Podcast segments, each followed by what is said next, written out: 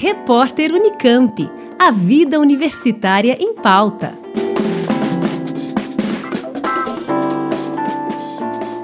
Quarta-feira amanheceu congelante em boa parte do Brasil. E segundo os meteorologistas, vai ser a semana mais gelada do ano até agora.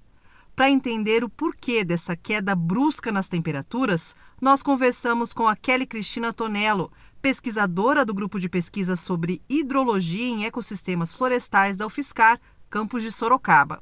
Professora, quais fenômenos explicam esse inverno antecipado? Nesse final de semana, se iniciou uma configuração meteorológica bem peculiar sobre o Oceano Atlântico, né, próximo à costa do Uruguai e do Rio Grande do Sul. Ali houve a formação de um ciclone extratropical sobre o alto mar, associada a uma frente fria, que assim impulsionou a entrada de massas de ar frio pelo sul do Brasil e a ocorrência de pancadas de chuva em diversas localidades do centro-sul. Nessa segunda-feira que se passou, né, esse ciclone extratropical que atuava sobre o Atlântico Sul adquiriu características subtropicais e se transformou na tempestade sub, subtropical Iaquecã? Essa tempestade tomou um rumo incomum, se aproximando da costa do Brasil, onde é, a tendência é de provocar mesmo ventos né, que podem chegar até 100 km por hora, principalmente no litoral sul né, é, e leste do Rio Grande do Sul e no litoral da, de Santa Catarina.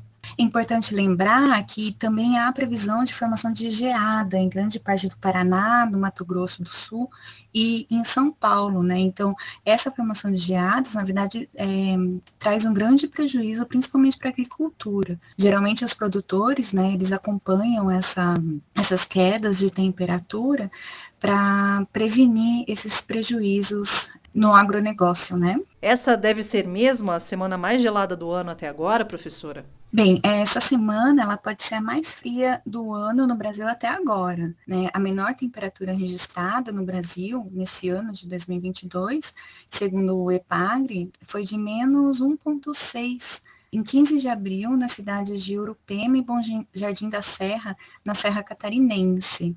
É, porém, não se trata de uma onda de frio mais intensa do século e nem o mar frio da sua vida, né, conforme algumas notícias que têm circulado por aí. A massa de ar frio, ela provoca, assim, uma queda, né, acentuada da temperatura, no centro-sul, especialmente, do país, mas não de forma exagerada. E é raro ter uma convergência como essa desses fenômenos? Ele não se trata de um, de um fenômeno raro. Nós temos que lembrar que é, a meteorologia, as previsões meteorológicas, na verdade, elas são muito dinâmicas. Né? Então, a gente tem a definição de climas, né? mas a, com base em médias temperatura, umidade, né? e por aí vai, mas a previsão meteorológica ela é bem dinâmica. O que acontece é que a gente tem, nesse momento, a, essa massa de ar atípica pelo seu posicionamento e dimensão, mas não pela sua intensidade. Né, os ventos é, vão superar os 100 quilômetros no litoral sul do Rio Grande do Sul, né, como já foi dito. Tem a possibilidade, então, desse ciclone, né, na verdade, a gente tem novas nomenclaturas, né? Surgiram a chuva congelada, a chuva congelante, né? A neve, que na verdade ela, a ocorrência dela está associada mais para o sul, né? Santa Catarina e, e Rio Grande do Sul. E a gente deve esperar por outras quedas como essa? Qual é a previsão, então, para as próximas semanas? Bom, de acordo com as previsões meteorológicas, é, a massa de ar frio ela vai continuar atuando em grande parte do Brasil até o final da semana, né, configurando assim a primeira semana de onda de frio de 2022. Ainda não é possível falar sobre extensão ou intensidade do frio, né? Mas por enquanto as simulações não mostram um frio tão forte quanto o do ano passado e não há previsão de uma grande frequência. Na teoria, há a tendência de ser um inverno mais equilibrado. Ainda assim, né, é, ele 2022 é, é considerado um ano perigoso por conta do enfraquecimento do, da laninha, né?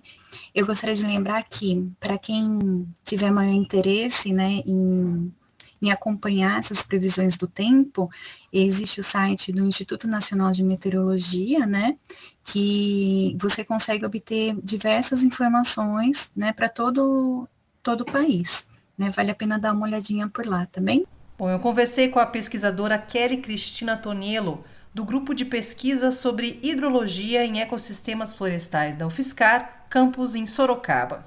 Alessandra Cuba, da Rádio Fiscar. Repórter Unicamp. A vida universitária em pauta.